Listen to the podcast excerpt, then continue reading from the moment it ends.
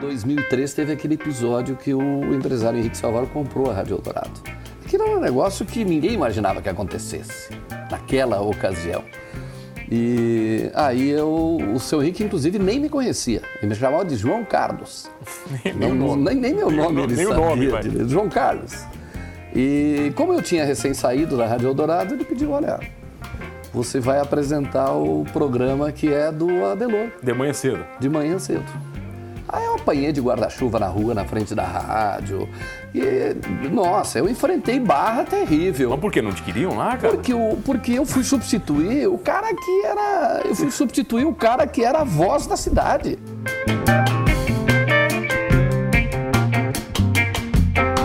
Oferecimento Giasse Construtora. Para você o nosso melhor.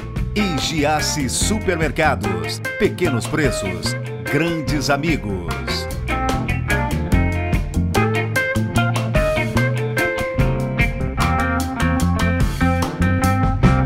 O cara é versátil. Desde 1981 tá na lida e na comunicação.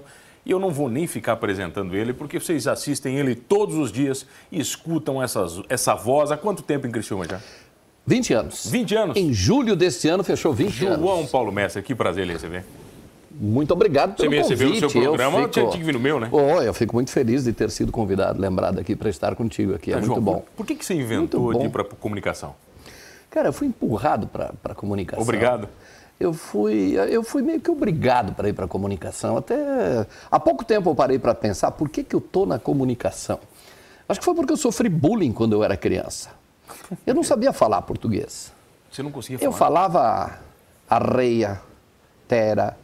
Eu sou de origem alemã e aí na escola, lá no, lá no, no ensino fundamental, uma, uma historinha de teatro, dia desses eu, eu ganhei um papel que tinha que falar muito. Eu não, eu não, eu não conseguia falar a palavra cotia.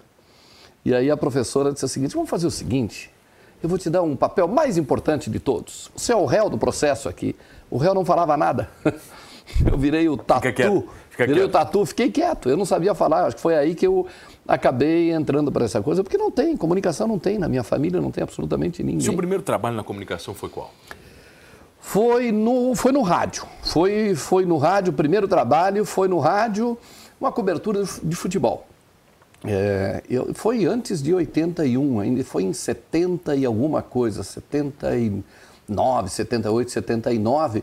Faltava repórter, é, e faltava repórter na, na rádio lá e eu, eu me candidatei. Eu, eu nada, andava em volta. Eu, era, eu gostava muito de ouvir os narradores de futebol. Eu ia para o estádio, eu não ia ver o jogo. Eu ia ver os narradores de futebol. Eu ficava na cabine olhando para os narradores. Então, é, aquilo me, me encantava. Eu achava aquilo mais bonito que a, que a bola rolando. Né? E foi daí que eu resolvi. Jogando, jogando botão. ah, virei narrador Narrava o do botão. botão. E dali eu resolvi, um dia desses, criar uma equipe de esportes. Eu comecei, eu comecei criando uma equipe de esportes. Não existia naquela emissora de rádio. O dono, de tanto eu pentelhar ele, ele disse, não, então monta uma equipe de Faz o que esportes. tu quer, para de encher o meu saco, mais ou Ah, eu peguei um carroceiro, Jorge Botelho, o nome dele. Ele recolhia papel na cidade, o carroceiro. Era o que, teu comentarista? E porque eu via ele nos campos de futebol narrar também. E ele era fã da Rádio Tupi. E, e ele não, ele, ele tinha alguma dificuldade dentária. Ele tinha só um time de bocha, um pouco mais. Só. E o Jorge Botelho queria ser narrador, o sonho dele era ser narrador. E aí eu convenci o dono da rádio de que esse cara poderia ser. Levei uma, uma fita cassete na época e o dono da rádio disse, ah, então bota esse cara aí. Até que no dia da estreia, o vinho, o patrocínio era vinho de Caxias e o slogan era vinho de Caxias, pouco preço e muito vinho. Alegrete, no Rio Grande do Sul. E ele entrou, não teve dúvida. Vinho de Caxias, pouco vinho e muito preço. Levou ao desespero o narrador.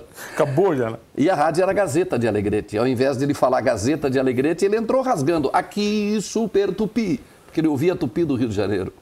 Foi um desastre a transmissão. E aí acabou a equipe de esportes. No primeiro jogo. No primeiro jogo, teve 45 minutos só de transmissão no jogo, numa rádio. Rádio Gazeta, 1370 em Alegrete. Aí passado algum tempo, aí depois as coisas se Isso não foi pro currículo. Esse Isso, não no essa- currículo. essa não. história ficou fora do currículo, Nunca. não. Depois, mas quando é que você vira, começa a se transformar no comunicador que você é hoje? Depois eu fui para o Exército, Eu cheguei a ser é, fazer carreira, curso de sargento temporário, sargento de carreira no Exército. E eu não fui sargento de carreira porque eu peguei duas, duas prisões, eu mudei de comportamento quando eu tinha terminado o curso.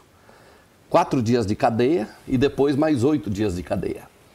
E com isso eu não tinha como ser promovido de cabo para sargento. O que, que você fez? Mandou alguém a merda lá? O que, que foi? Uma agressão, é, eu estava guardado, estava atrás das grades. Outro dia eu publiquei no Facebook essa foto, muita gente, um cara atrás da grade, verdade, eu atrás da grade.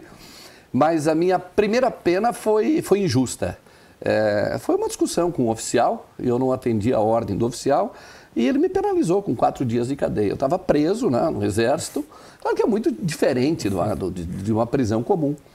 E quem é do exército sabe. Então, você tendo duas condenações, duas prisões, você muda o comportamento de, de bom para insuficiente. E nesse período eu acabei ficando preso e um subtenente foi lá tirar um sarro. De, Pô, tá preso, aquela história. E eu, pelo meio da grade, meti a mão nele. Pegou mais oito dias. E aí eu peguei oito dias. E aí foi, aí mudou de comportamento. De bom para insuficiente e eu perdi acabou, a condição de promoção. Acabou, acabou minha carreira militar ali.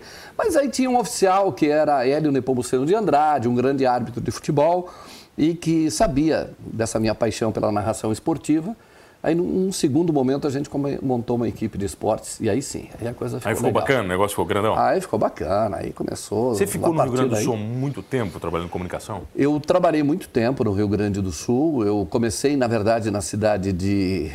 É, o, o meu início, e depois eu abortei, foi na minha cidade de Três Passos.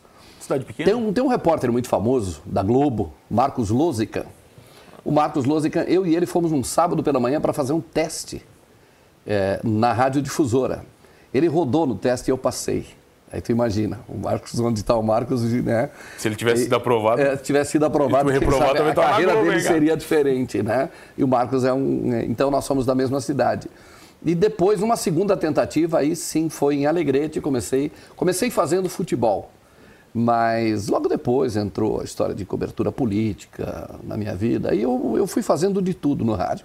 Fui narrador. Eu cheguei aqui como quem queria emprego em Criciúma. Pedi para o Adelor, cheguei aqui, nem conhecia Criciúma. Não, não conhecia nada, nada, cara? Não conhecia nada, só era apaixonado pelo Criciúma e era apaixonado pelo Criciúma porque o Criciúma derrotou o time da. da, da que, aliás, o, o, Criciúma derrotou o Grêmio e o time da minha cidade, o São Luís de Juiz, tinha derrotado o Grêmio no mesmo ano, 1991. Para ti o Criciúma então. Então era... o Criciúma era tudo. Eu vim para cá por causa do Criciúma.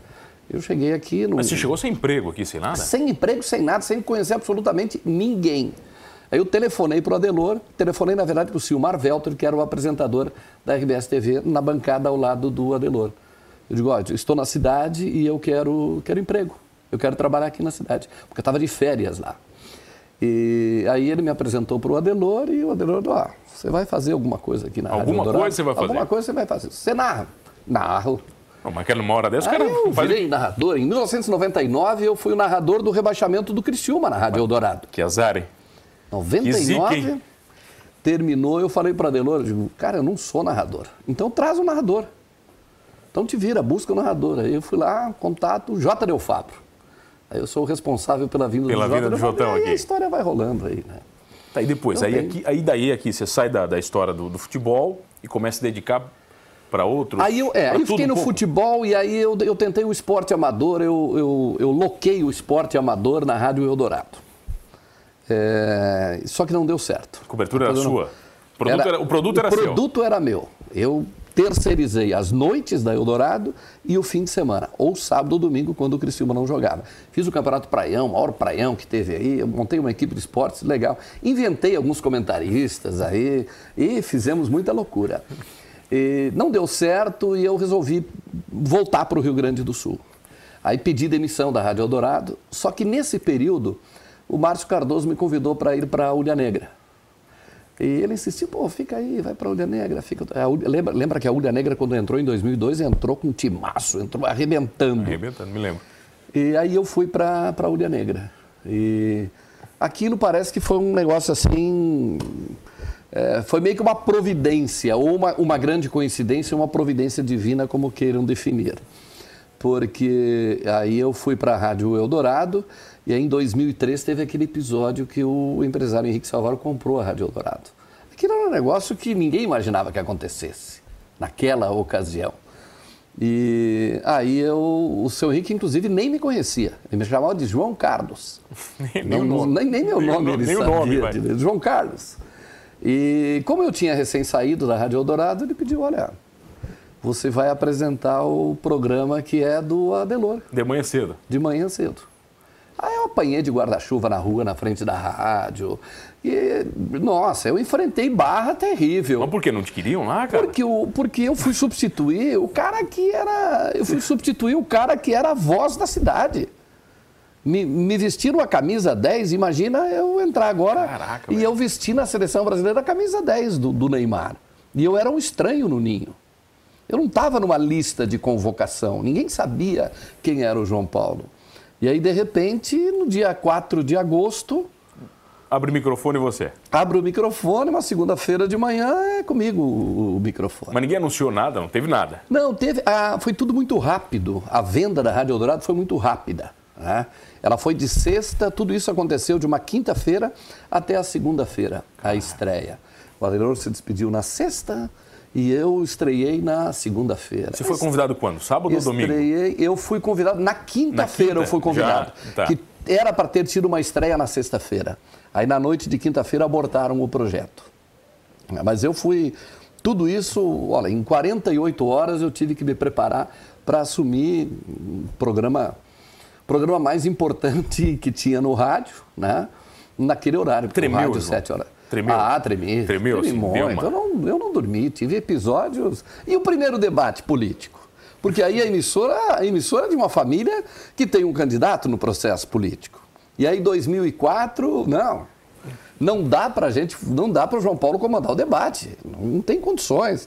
Altair Guide, Décio Góes, Francisco Agamenon Goldinho, Clésio Salvaro e Anderlei Antonelli, os candidatos. E aí eles vão para o debate, ah, mas e, pô, dentro da Rádio Eldorado, e aí toda aquela desconfiança de que o uso da rádio... Parcialidade, a imparcialidade, imparcialidade, a briga toda, toda. aquela discussão. Aí eu, na época, eu tinha me separado, eu estava tava morando num hotel, era 10 e meia da noite, mais ou menos, eu recebo uma ligação de uma fonte do seguinte, olha, o Altair Guide vai bagunçar, o- vai bagunçar o debate amanhã. Ele vai tocar para essa questão de rádio. Poxa, eu não dormi a noite toda, né? Outro dia eu chego de manhã muito cedo, o debate começava às 7h40, eu cheguei na rádio antes das 7 da manhã e encontro o Altair Guide lá.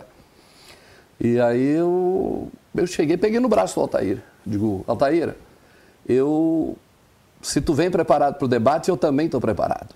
Mas eu, na noite anterior, eu tinha tomado umas canjibrina forte. Eu- Tava preparadaço. Pô, eu tava. Eu não tinha dormido. Tá? Eu tinha tentado me acalmar e pô, foi. E o Altair, não, tudo certo. Passados alguns anos, um dia o Altair nos convidou para um café na casa dele. E eu perguntei para o Altair: Altair, tu estava preparado para aquele. Não, não, não, não, não. Não, quem te passou essa informação passou equivocado. Até hoje eu não sei se isso é verdade. Que seu sacanagem, Altair que naquele sacanagem. Momento, mas eu passei um momento tenso, imagina, e o debate foi uma maravilha. Vamos falar um pouquinho da carreira daqui para frente na volta, pode ser? Vamos nessa, Eu tenho o ti. prazer de receber aqui comigo ele, João Paulo Messer, um dos grandes nomes da comunicação no sul do Brasil. É rapidinho, é só o tempo da gente coletar uma fonte aqui e a gente já volta. Voltamos, voltei aqui no programa Humanos e você já sabe comigo, Mano Dal Ponte, duas entrevistas inéditas todas as noites aqui na RTV. Perdeu um programa Humanos? Humanos Talk Show lá no YouTube, você vai curtir todas as entrevistas, inclusive essa com o mestre João Paulo Messer. Você está todo dia ao meio-dia aqui? Todo dia aqui na? RTV, do meio-dia ao meio-dia e 45, apresentando a TV aqui. Mas é um mundo muito diferente do rádio, João, para você? Ou é tranquilo? Não, muito tranquilo. Não, eu, eu, se assemelha muito, eu... Eu não sei se eu, eu, eu, eu gostava, eu te confesso que o que eu mais gostava de fazer é escrever, é fazer jornal. Jornal impresso? Me perguntar, o jornal impresso, para mim, ele tem um... Você sabe quando o artista diz que ao invés de fazer novela, ele prefere fazer o teatro? E ninguém acredita E nele, ninguém João? acredita, todo mundo lá, para, a televisão, o cinema. No meu caso, eu prefiro, eu prefiro mesmo é escrever. Eu gosto mesmo é de é, escrever. Na ordem de preferência, jornal, televisão e rádio se iguala. O rádio, até porque ele teve presente em toda a minha vida, é, o rádio. A No TV jornal, eu tive alguns momentos que eu saí. Televisão, eu trabalhei no Rio Grande do Sul, trabalhei na área do esporte, trabalhei na RBS muitos anos, né? E- mas aí mais voltado ao esporte. Pois e bom. apresentei o Bom Dia Rio Grande, que, Que ninguém, outra- queria, ninguém que queria. ninguém queria apresentar, acordar às 5 da manhã todo dia. Você né? acorda que horas hoje para apresentar o teu programa? 5 da manhã. 5 da manhã? 5 da manhã. Que hora todo, você vai todo dormir? dia 5. Meia-noite, 11 horas, 11 horas, meia-noite. Às vezes um pouco mais tarde. Nu- Nunca Eu pensou em tenho- desistir do programa, cara? Tão Eu- cedo? hum, Ah, Cara, essa coisa do, do rádio é uma, é, uma, é uma paixão muito grande. E eu sou bom de cama, cara. Eu, se, você, se eu não tiver programa, eu durmo a manhã toda. O sábado pela manhã eu durmo toda manhã. Eu não tenho dificuldades de continuar dormindo. Mas eu acho que eu não- nunca pensei em desistir. Isso não é problema para mim, acordar cedo. É porque, cara, eu, eu gosto muito do que eu faço. Eu sou um cara. Para mim, todo dia é um, é um novo dia. Eu sinto, uma, eu sinto uma motivação. Não teve um dia que eu acordasse, pô, mas que, tem que ir lá. que saco. Não, é, não, nunca aconteceu isso. Você Eu um gosto homem- muito do que você é eu um faço. homem, um comunicador de opinião forte. Já falou que não devia? Muitas vezes? Já. Mas eu até me acho ponderado. Você acha? Não, eu, eu que vejo a- você mais função- ponderado hoje. Você está mais eu acho, tranquilo. eu, eu acho que a função, é, até o público pede é, um pouco mais de, agre- de agressividade. Só que eu procuro, eu procuro normalmente fazer o, o- o contrapeso. Eu hoje tô- estou muito mais moderado do que eu já fui em determinados momentos. tá? Porque eu, eu tenho por mim que o veículo de comunicação, tu tem uma responsabilidade muito grande. Você conduz a condição anímica do teu público. Se você começar e jogar para baixo na manhã, se você jogar para baixo o teu humor e você mergulha com isso o te- o teu público, você precisa, você precisa entender isso. Se eu chegar agora quiser acirrar o conflito dos Bolsonaro e dos Lula livre, Para você é muito fácil. é muito fácil. Eu vou eu vou estar fazendo aquilo que todo mundo, aquilo que todo mundo gostaria de ouvir, mas eu estou sendo irresponsável com o veículo de comunicação. Eu preciso usar o veículo de comunicação para ponderar, para deixar as coisas um pouco mais equilibradas. Mas já rolou uma opiniãozinha. Já, Passou do limite. já rolou, já rolou, mas eu acho que rolou muito mais arrependimento de não ter falado De não determinadas coisas, de Mas não você- ter determinado, não ter tido a coragem de dizer certas coisas. Isso sim. E depois que passa, acabou, né, cara? Depois que Não passa, adianta, você, né? você- você perdeu a oportunidade. Já você foi, não, né? não volta, você não volta mais. Porque essa questão política, principalmente, acusação política, eu sou. Eu gosto de, de me identificar politicamente. Eu, eu, eu, eu, eu trabalho numa empresa que tem um vínculo político, pronto, ponto. O telespectador, aliás, o, o, o ouvinte, ele tem que saber disso. Ao receber a minha leitura, a minha avaliação, ele precisa saber disso. A pior coisa, mano, é, é se eu esconder, O jogo, né? se eu esconder o jogo. Eu sou, eu sou favorável que a gente tenha, como tem nos Estados Unidos, que os veículos de comunicação Se posicionem. se posicionem sobre determinados Mas assuntos. isso nunca, te- isso não te incomoda como comunicador? Me incomoda não poder fazer isso. Não se posicionar? Não, não poder, eu não, não poder me posicionar. Primeiro porque a nossa cultura não permite isso. A nossa cultura não permite isso. Nós não estamos preparados aqui. Eu acho que estamos caminhando sutilmente para isso. Acho que os veículos de comunicação estão lentamente caminhando para isso. É, mas veja o que está acontecendo agora com o Estadão, com Folha de São Paulo. Entende? É, Eles receberam um carimbo muito. um carimbo muito forte. Mas, poxa, eles têm um posicionamento.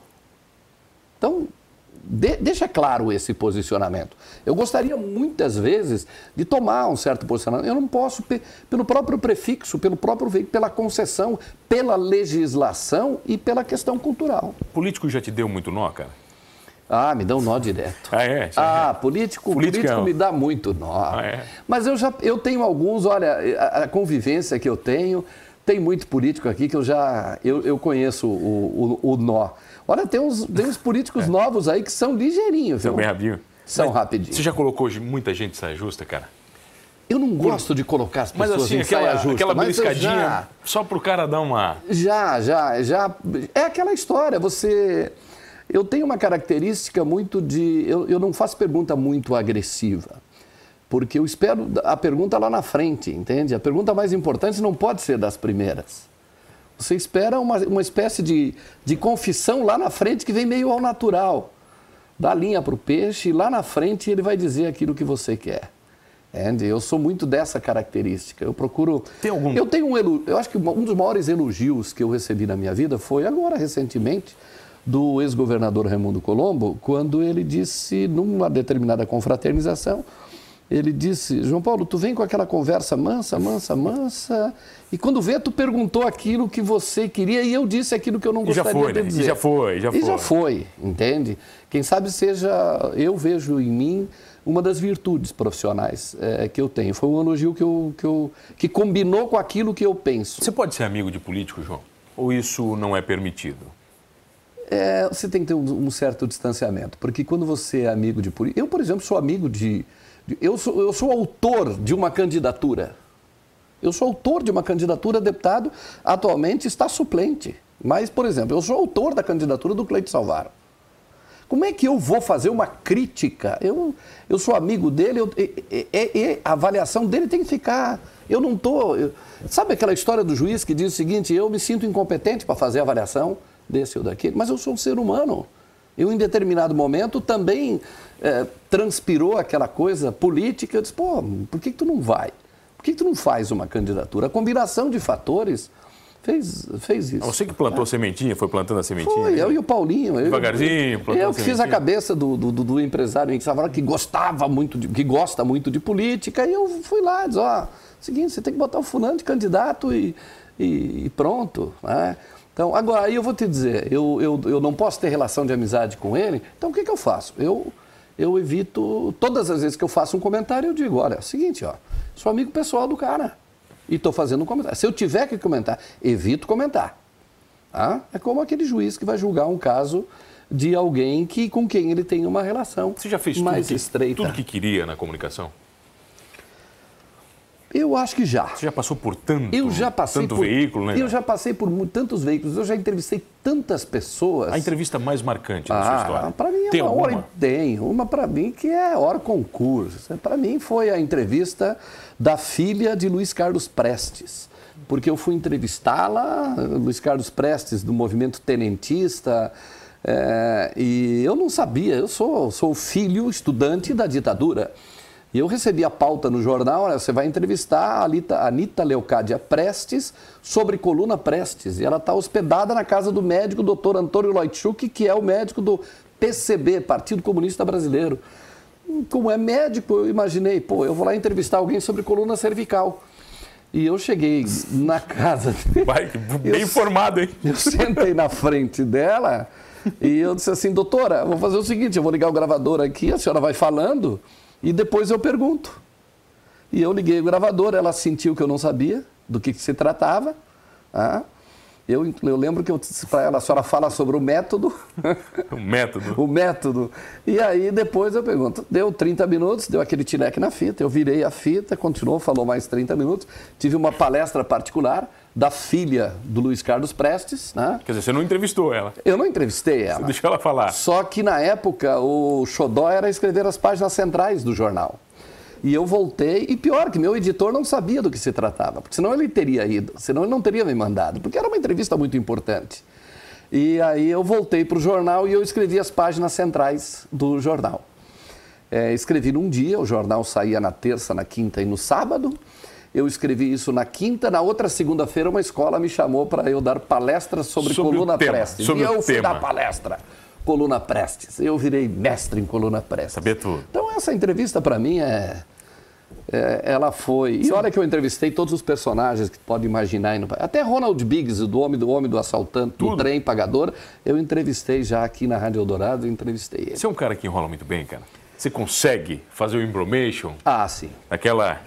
Se tiver que ficar 15 minutos aqui dando uma enrolada, vai fácil. Ah, quando eu só tem um cara que, que tem mais habilidade do que eu, que é o Dante Bragato Neto. Ele enrola mais. O Dante abre o, o Dante é muito bom nisso. Mas ah, muitas vezes eu já comecei a já comecei a perguntar e não sabia o que ia perguntar. Sabe quando você começa? Bom, fulano, ó, e você começa a falar Sei. e você não sabe o que vai perguntar. Eu sei, eu já fiz muito. Ah, então, aí você vai, daqui a pouco, ah, vou perguntar isso. Você encontra uma luz, né? Encontra, pô, agora. aqui é a saída, né? Saída. Ah, isso acontece. Mano, isso acontece quase todos os dias. quase todos os dias, até porque, pô, eu tenho três horas de programa. É de manhã, coisa, mais cara. uma hora na televisão ao meio-dia. Agora eu tirei uma hora que eu tinha à tarde também, mas, olha, cinco, quatro, cinco horas por dia. Já fiz muita pergunta que eu comecei sem saber o que, que eu iria perguntar. Bom, eu sei que vai acabar o programa, porque acabou aqui. Porque acabou? sei, acabou, não tem mais. Acabou o programa. Acabou, né, cara? Você não deixou nem eu falar, Pois é. né? Me arrependi de ter te convidado já. Né? João, Mas obrigado. nós somos humanos, né? Obrigado pela presença, cara. Que prazer te receber. Né, eu falei desde o primeiro dia que eu. Opa, telefone ao vivo aqui, que isso? O cara não trabalha em comunicação, não sabe que tem que desligar, cara. Ó, pô. Agora que eu botei no modo avião aqui Pô. e disparou o alarme aqui. Obrigado pela presença, cara. Te admiro demais, te conheço há, há alguns anos, não muitos, né, cara? Mas é um Mas- prazer dividir as câmeras da RTV com você. É, é recíproco isso e dizer, mano, que tu tá, inclusive, tu tá criando uma forma diferente. é, eu acho que você tá, tá avançando, tá avançando legal em termos de levar a comunicação de uma maneira um pouco diferente. Você e a Pete estão fazendo um trabalho obrigado, muito bacana. Esse programa aqui é um exemplo. A gente precisa quebrar certos paradigmas aí da comunicação e vocês estão fazendo isso de forma muito bacana. Obrigado. De você Tá é o bom. maior dos elogios. E de você, você já sabe, eu só tenho que agradecer todas as noites comigo aqui na RTV. Não esqueça de uma coisa, hein? Sabendo que você vai perguntar ou não, somos todos humanos.